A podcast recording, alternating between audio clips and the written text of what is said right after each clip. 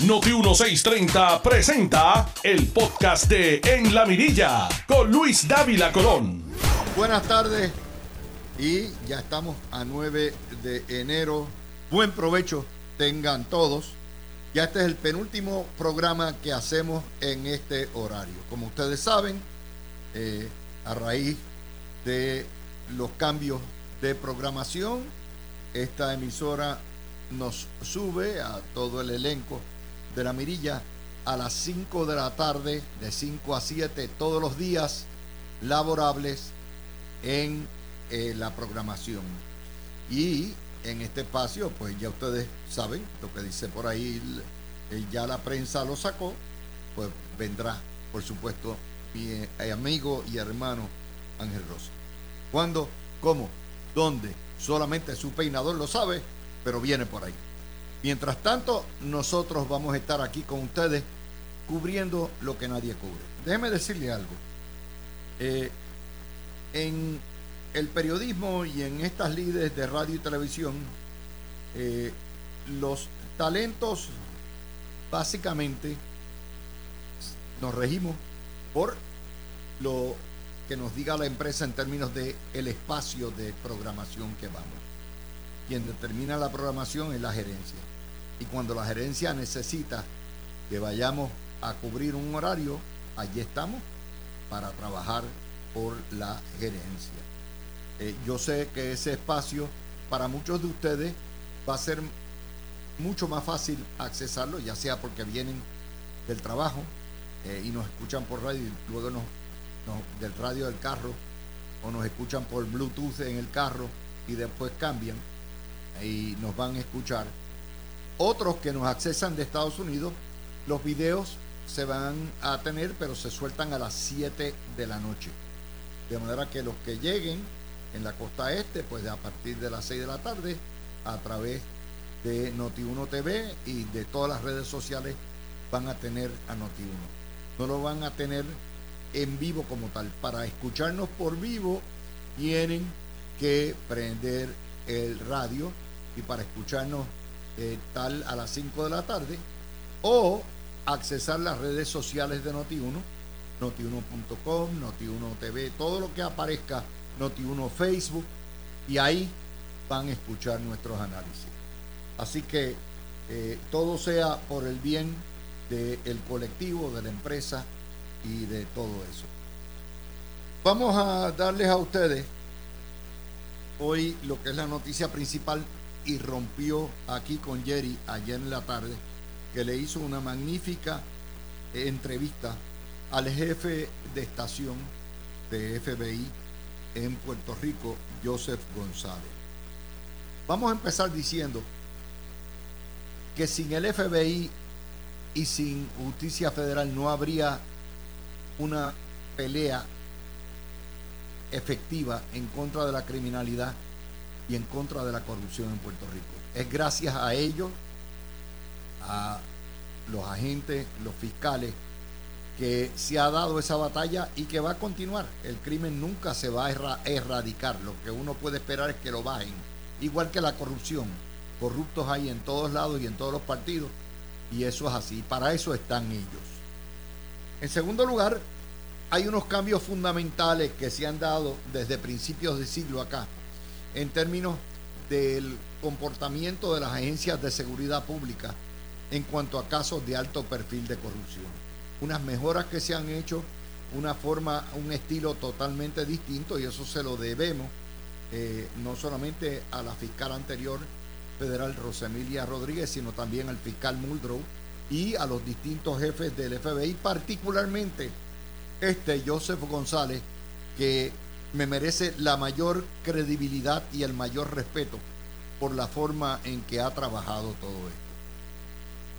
A preguntas de Jerry, eh, sale claro que el FBI reconoce que los altos de los casos de corrupción de alto perfil tienen un impacto electoral. Cuando yo dije eso en el año 2003 se formó la pelotera, eran los años del activismo del fiscal Hill, de la Blue Ribbon Commission, de las cacerías de brujas de Sila Calderón, todos aquellos brincaron. Pero obviamente hoy, 20 años después que papá dijo que no quería decir que se lo dijera, que se lo hubiera dicho, pero heme aquí, 20 años después, el tiempo me ha dado la razón. No hay duda en Puerto Rico que las intervenciones en cuanto a políticos eh, por corrupción de parte del FBI de Fiscalía Federal tuvieron un impacto brutal en el plebiscito del año 98, en las elecciones del 2000, del 2004, del 2008, del 2016, del 2020. Eso es una realidad innegable, donde, y por ese espacio, la corrupción se convirtió en el tema número uno. Obviamente las cosas no solamente cambiaron con la nueva gerencia federal en el FBI, sino que cambiaron también con una sensibilidad, una hipersensibilidad eh, del FBI que ha estado bajo fuego de Donald Trump, que ha alegado que todo, que hay que eliminar al FBI y que eh, hay que eliminar a los fiscales federales porque intervienen en casos electorales, en casos políticos y usan la corrupción para procesar la oposición. Esas denuncias que ha venido haciendo Donald Trump desde el año 20 eh, le han afectado, han impactado al FBI y a Fiscalía Federal y al Departamento de Justicia Federal y los han obligado a ser mucho, mucho más eh, diplomáticos y mucho más eh, neutrales y cuidadosos cuando procesan casos de política. Y el agente especial a cargo, Joseph González, precisamente ayer nos da la razón. Obvio, nadie puede tapar la historia ni el cielo con la mano. Los casos de corrupción en Puerto Rico han afectado a partidos y a gobernantes. De hecho, hay tres gobernadores que los ha partido por el medio. Pedro José Yo, que nunca fue encausado, pero que fue tarjeta desde el año 96 eh, de sus enemigos dentro de, de, políticos dentro de la justicia federal y nunca lo encausaron porque nunca estuvo limpio, nunca tuvo, pero perdió. Su partido perdió en el 2000, perdió el plebiscito del 98 y encima de eso perdió su aspiración a regresar. Aníbal Acevedo Vila, eh, que mordió el polvo el Partido Popular, y obviamente cuando llegamos al caso de eh, Alejandro García Padilla, con los procesamientos de alto perfil, después de Anaudí y todo aquello, obviamente eh, Alejandro no pierde, pierde David Benier por Alejandro, pero perdieron. Eso obligó a Alejandro a retirarse. Y obviamente Wanda Vázquez, eh, con todas las investigaciones federales que surgieron y se filtraron y que terminaron en acusaciones eh, posterior al año 20. Así que estamos hablando de un impacto escabroso que tuve el honor de advertir en términos de lo que yo llamaba entonces el timoneo federal. Y precisamente para evitar comentarios sobre el timoneo federal, la Fiscalía ha hecho unos cambios y el FBI que son importantes. Primero, las filtraciones se han minimizado y de eso nos hablaba ayer Joseph González.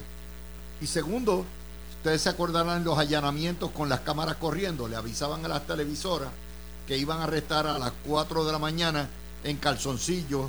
Me acuerdo del caso de Edison Misla y otras más. Y allá aparecían y se formaba un circo mediático y todo eso.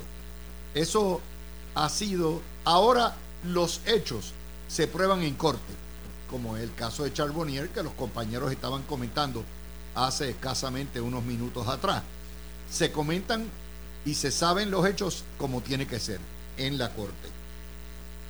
Así que en ese contexto nos dice Joseph González, bueno, eh, nosotros no somos los que determinamos, el caso está listo cuando está listo, pero cuando está listo todavía no está listo porque tenemos que someterlo a la División de Integridad Pública del Departamento de Justicia en, los, en Washington, D.C. y es el Departamento de Justicia Federal el que determina.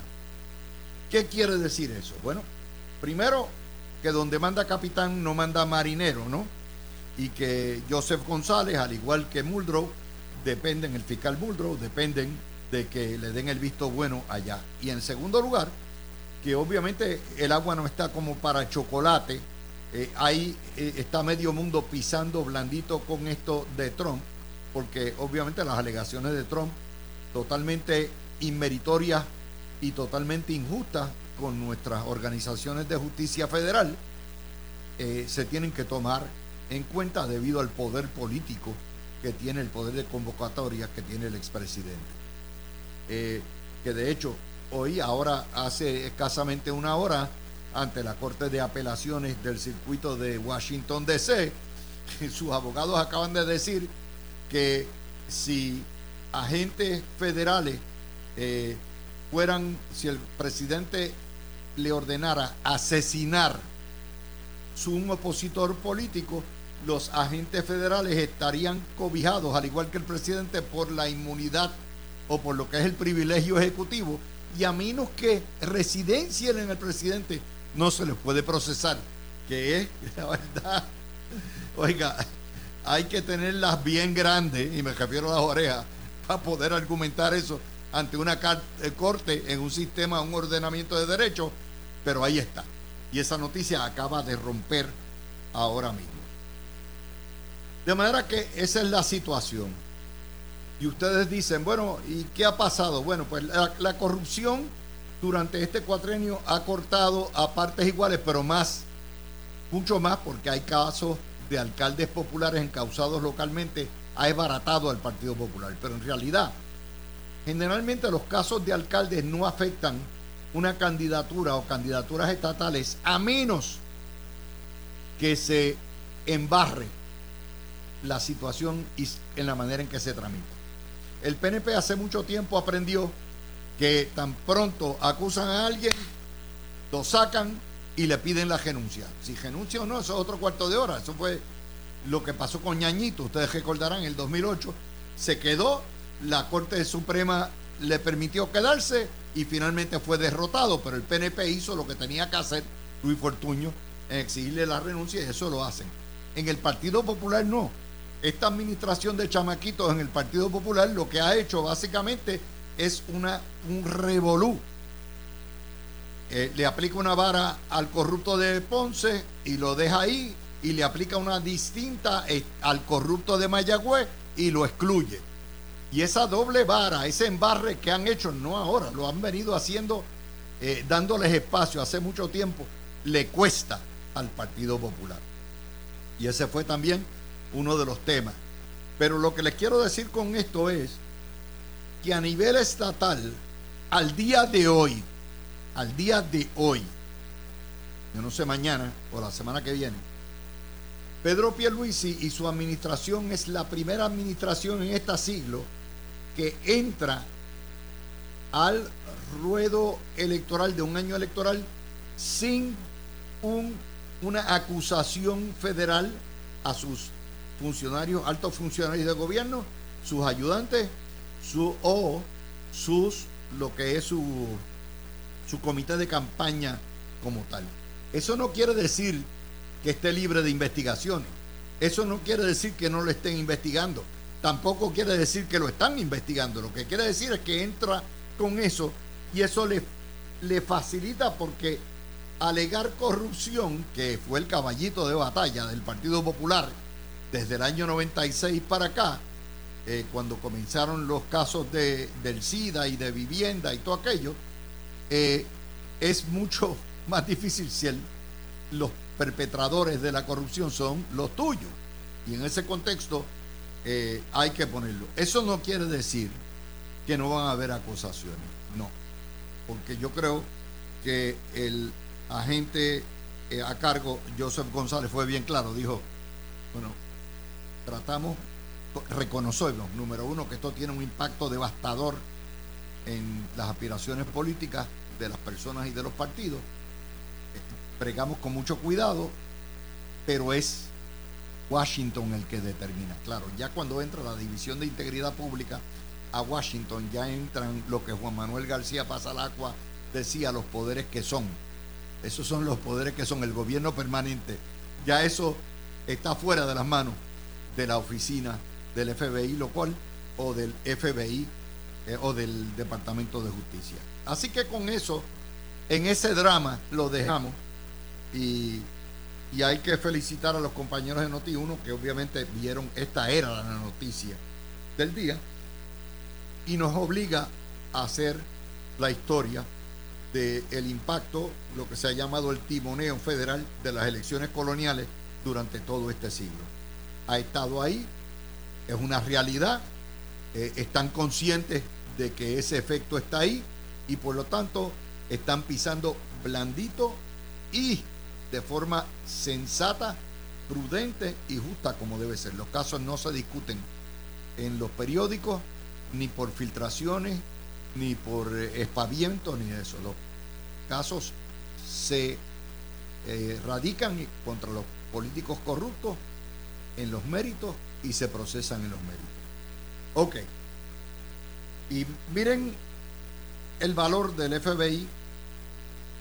Ayer le rompió el espinazo a una ganga de narcotraficantes, la famosa FARC, y van a continuar haciéndolo. Porque lo cierto es, esto es desde tiempo inmemorial. Eh, si no fuera por las autoridades de seguridad eh, federales, Puerto Rico sería un narcoestado. Gracias a ellos que nos protegen. Y de hecho ahí están los números. Las bajas de la incidencia criminal ahí ha estado. Comenzaron a bajar desde los años 90 bajo Pedro Toledo y bajo las administraciones federales, los acuerdos entre los estatales y los federales, y los números lo dicen todo. Los números lo dicen todo. Vamos hablar ahora de otra medida que me parece importante y la da Noticel. O es una noticia. Ustedes saben que surgió el diferendo, que todo el mundo se echó a hate, de que el gobernador dijo, yo no voy a enviar más nombramientos, si total o me los cuelgan o me obligan a retirarlo. Y salió José Luis Dalmau diciendo, mándamelos para acá, mándamelos para acá, estás está incumpliendo. Bueno, pues ayer el tiburón blanco, que habla como buen fiscal en blanco y negro, sacó los números. No dice la historia de Noticel si esto fue durante todo el cuatrenio o fue el año pasado. Me imagino que es todo el cuatrenio. Sí, es todo el cuatrenio. Eh, casi el 40% de los nombramientos que ha enviado Pierluisi, incluyendo todos los importantes, pues del Supremo, Contralor, todo lo que hay, todos los importantes, los han colgado o los han bloqueado. De 554 nombramientos que envió el gobernador, 222 fueron retirados y 12 fueron rechazados. Y usted dirá, ah, pero espérate, espérate, solamente 12 rechazados de 554. No. Los que fueron retirados todos cumplieron con la documentación y el Senado no le dio la gana de ponerlo. Por lo tanto, el gobernador, para que no le quemaran la ficha y pudiera volver a renominarlo, lo que hacía era retirarlo. O sea, el Senado, la inacción, la indolencia del Senado, obligó al gobernador en 222 ocasiones a retirar los nombramientos que estaban completos. Y ustedes dirán, pero esos eran todos unos políticos. No, son nombramientos de fiscales, de jueces, de procuradores, de registradores, incluyendo la jefa de PRITS, que es el sistema de computadoras del Estado, ¿ok? El sistema, la seguridad de los cómputos del Estado, donde están sus números de seguro social, sus licencias, su información, todo eso. No hay jefa de PRITS la mandó Pierluisi a nominar y tuvo que retirarla porque los bandidos se sentaron en esto. No hablemos de DACO. No hablemos de DACO. No hay secretario de DACO en propiedad. Y Además de eso, esta legislatura hay 90 proyectos. Ustedes saben los espavientos de Taxito. Oh, aquí vamos a hacer una revolución y vamos a tener temas controversiales y todo eso. Esto fue el viernes. Y entonces dice, el lunes nos dice, mandamos allá, eh, vamos a mandar 90 proyectos. Bueno, pues resulta que muchos de esos los envían después del término constitucional, que es ilegal. Los anula. Y lo otro 90 proyectos aprobados no han sido enviados a Fortaleza. Es la politiquería. Es pura politiquería. Cuando miramos al Partido Popular de cómo ha funcionado en estos cuatro años o tres años, si no pueden administrar una rama de gobierno de 90 millones de presupuesto y a lo mejor 500 empleados o 400, ¿Cómo diablos pretenden administrar un gobierno de 140 mil empleados y 28 mil o 27 mil millones de dólares de presupuesto? Imagínense el desespero que han sido así toda la vida. Toda la vida han sido así. El número que nos da Noticel no es meramente un número de sí, le colgó el 40%, ¿qué importa? O eh, hay 90 proyectos. No, es lo que representa. Esa es la gerencia. Las dotes de gerencia del Partido Popular. Y eso es lo que le ofrece. la obra de Pierluisi está ahí. La obra de Jennifer González está ahí. La obra del Partido Popular en este cuatrenio, que es cogobernante, es lo que han hecho estos tres años. Esa es la obra, ese es el récord, ese es el récord de pista las credenciales que tienen que presentarle ustedes para convencerlos que voten por ellos porque lo han hecho mejor.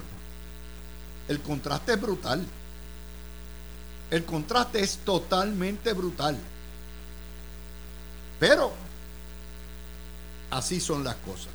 Así que esa es la segunda noticia que tenemos hoy, para el día de hoy. Y cuando vengamos, precisamente vamos a analizar eh, las críticas de la comisionada acusando a su gobierno de haber tenido extrema dilación en la recuperación de huracanes, terremotos y pandemia en toda la costa sur y ciertos municipios de la cordillera.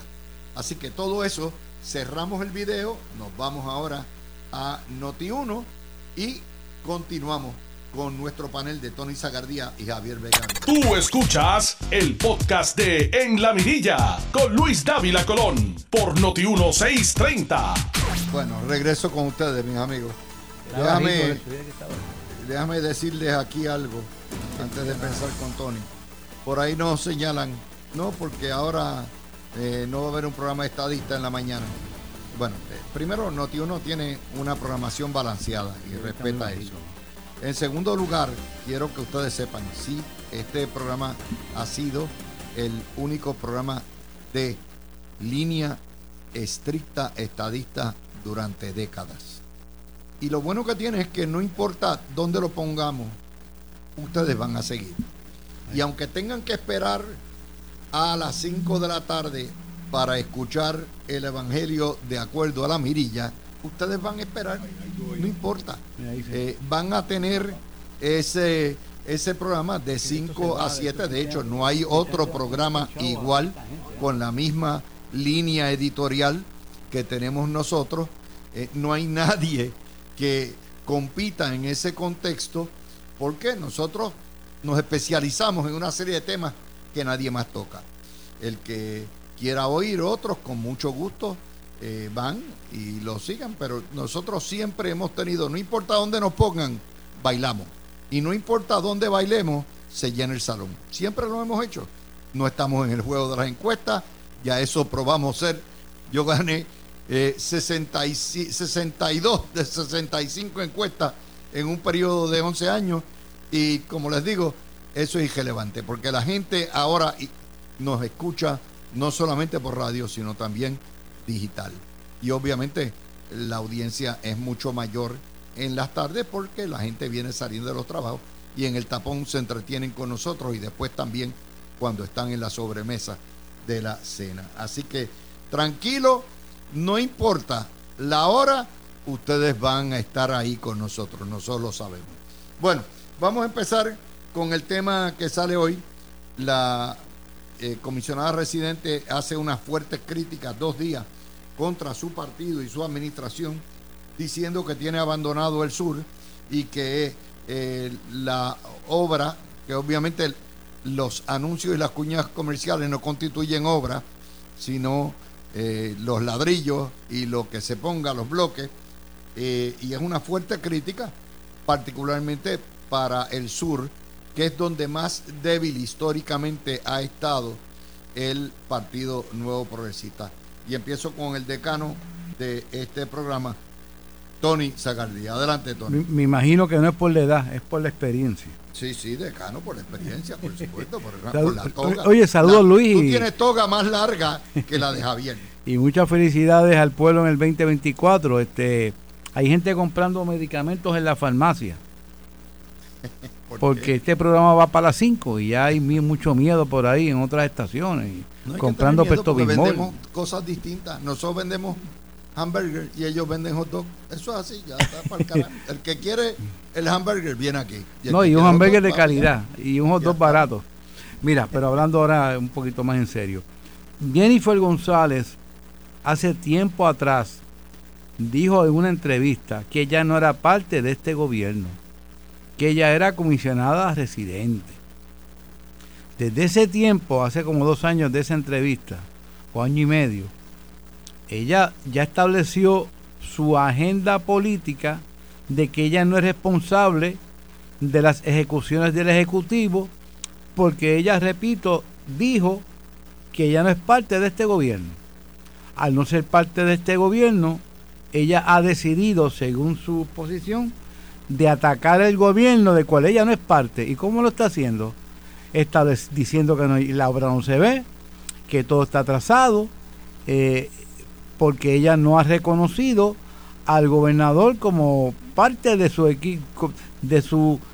Eh, oye Luis, yo recuerdo cuando Pedro ganó la gobernación, aquel vídeo que ellos hacen en una guagua, eh, dirigiéndose a, creo que era Isla Verde, eh, a, vivo para Pedro aceptar, eh, eh, congraciarse con sus seguidores y, y el pari que hubo allí, que Jennifer le decía, y tú y yo somos un equipo, Pedro, y tú desde Fortaleza, y yo desde Washington, y Pedro decía eso, eh, y, y, y tú trabajando, y yo contigo, ella estableció que era un equipo. Claro, políticamente ahora, como ella ha estado en la crítica constante del gobierno, pues ella no puede criticarse ella misma. Pues establece que el comisionado residente es un empleado federal que corre en una papeleta con el gobernador, eh, pero no tiene que ganar necesariamente si el gobernador gana. y, ese, y esa es su agenda de, de campaña política. Yo no soy parte del gobierno del PNP, yo soy PNP, pero a mí no me pueden achacar eh, todo lo que está pasando en este cuatrenio. Claro, perdóname, cuando las cosas están buenas, ella se achaca, y entonces parte de este gobierno, cuando, cuando hace su trabajo bien hecho como ella lo ha hecho, pero no ha trabajado en equipo. A la hora de la verdad, este Luis, ella no, ella no, no estuvo, no, no, es parte del equipo porque ella se desafilió del equipo de gobierno. Eso tiene un pro y un con. El pro es, le doy a cantazo, es verdad, está atrasado en los proyectos en el sur, pero en gran medida es por la burocracia federal y todo lo que hay. Correcto. Pero por otro lado, Javier, cuando tenga que venir, que gane la primaria, subiendo que gane la primaria, y tenga que venir a defender la labor de su partido en el sur, obviamente esas declaraciones se las van a retrayar en la cara la oposición. ¿Qué tú crees? Bueno, saludos Luis, saludos a Tony que está aquí, a todo el público que nos está escuchando. En lo que entiendo será nuestro último martes al mediodía. Ya, el próximo martes vamos al aire a las 5. Vamos a ir a las 5, el horario por el, que, por el cual David Colón es más conocido, yo creo, en la, en la radio, ciertamente. Así que enhorabuena, Luis. Mira, el, en términos de, de los ataques de la comisionada, pues eran de esperarse, o sea, eh, esto era lo que por meses en este programa, antes de que la comisionada anunciara, se vaticinaba que ocurriría si la comisionada al final del día decidía tirarse para una candidatura a la primaria de la gobernación. Luis, es que los ataques son parte de lo que es la primaria y no había manera una vez decide, decide la comisionada este, entrar en, el, en, lo que es una candidatura a la primaria para la gobernación, se sabía, Luis, que iban a comenzar los ataques a la administración, que iba a, eh, o, continuar, pero en, en, ese, en el caso de la comisionada ya ella los había comenzado antes de anunciar. Lo que pasa es que cuando anuncia y, y ¿verdad? saca el video que cayó muy mal dentro de la, de la eh, de los simpatizantes de, y, votantes del corazón del rollo del PNP al decir que las cosas iban por mal camino, etcétera. Eh, cosa que por meses luego de su anuncio le, le, trajo problemas en términos de comunicación y había pues un poco le había un poco desligado de ese mensaje. Pues ahora está comenzando nuevamente con esto de que los proyectos están atrasados en el sur eh, y verdad de que va muy lento la recuperación etcétera. En términos eh, sustantivos Luis o sea es un ataque que tú ves que tiene resonancia en la oposición. O sea, la oposición lleva con este mismo mensaje hace ya varios años con lo que con lo que es la recuperación del huracán María y ahora pues con la recuperación de, de los terremotos en el sur y la comisionada se ha montado en ese ataque de la oposición. A mí lo que me gustaría ver de la comisionada también es esa misma efervescencia cuando, cuando se trata de impugnar la labor del gobierno federal en Puerto Rico. Porque eso es lo que yo esperaría de mi comisionada residente que está en el Congreso para eh, representar los intereses de los puertorriqueños que residimos aquí.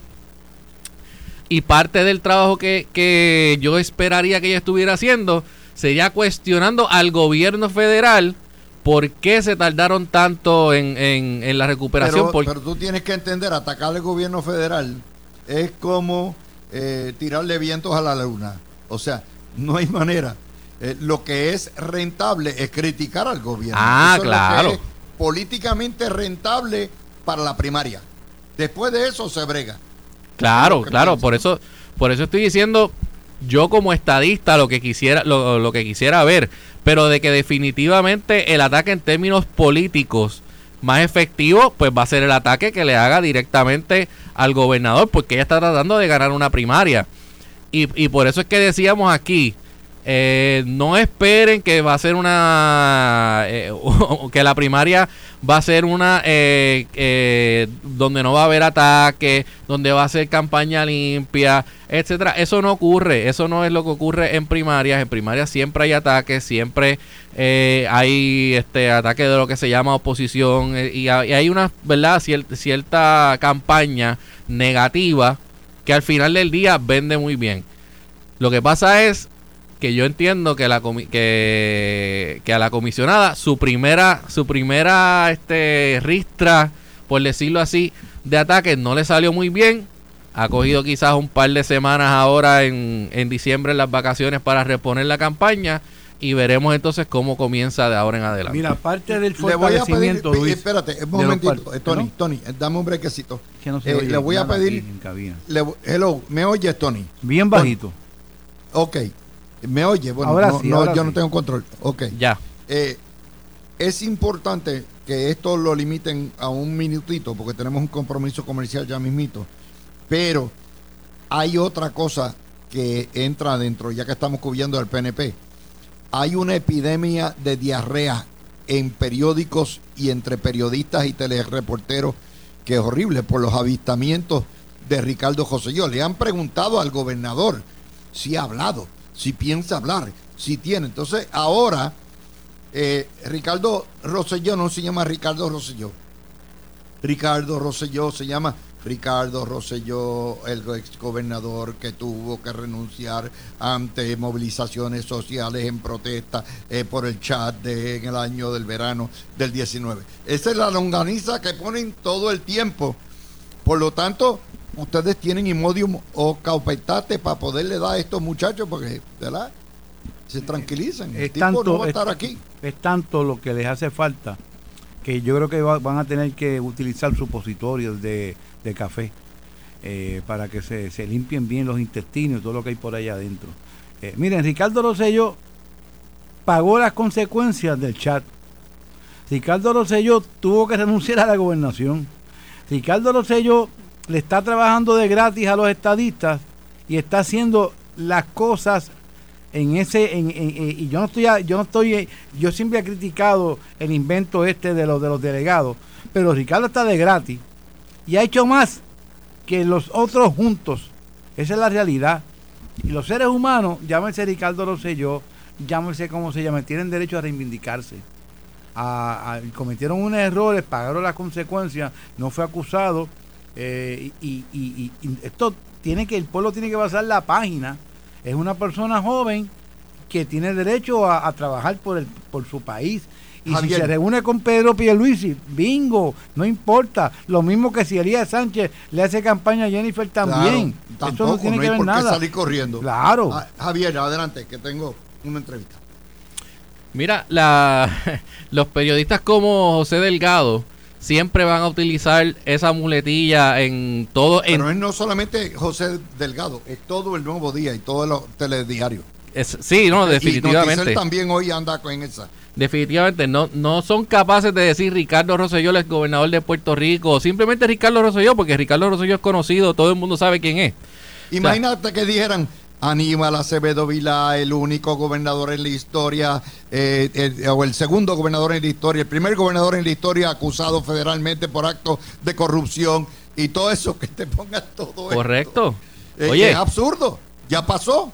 Claro, y sobre todo tendrían algo que, que, se podría decir en cada uno de los artículos que se escribe, pero es solamente y únicamente sobre Ricardo Rosello porque hay un odio de, cierto sector del periodismo sobre, sobre Rosselló, a pesar de que luego de salir de, Fortaleza fue elegido, es un funcionario electo, ahora mismo en este momento es un funcionario electo, y obviamente su endoso para candidaturas a primarias dentro del, Partido Nuevo Progresista es muy valioso. O sea, inclusive... Inclusive te diría yo, para una elección general, pero eso es otra cosa. Ahora estamos hablando de la es, El terror es que Rosselló entre por rating, para acumulación de algo, que yo no sé si él lo aceptaría o no, pero ese es el terror que tienen. le tienen terror y de hecho ese maltrato, ese abuso, esa crueldad que exhiben, ese odio sarraceno, lo que está haciendo es rehabilitando rápidamente a Ricardo Rosselló como lo hizo con todos los del chat. ¿Ok? Tú escuchaste el podcast de En la Mirilla con Luis Dávila Colón en Noti 1630.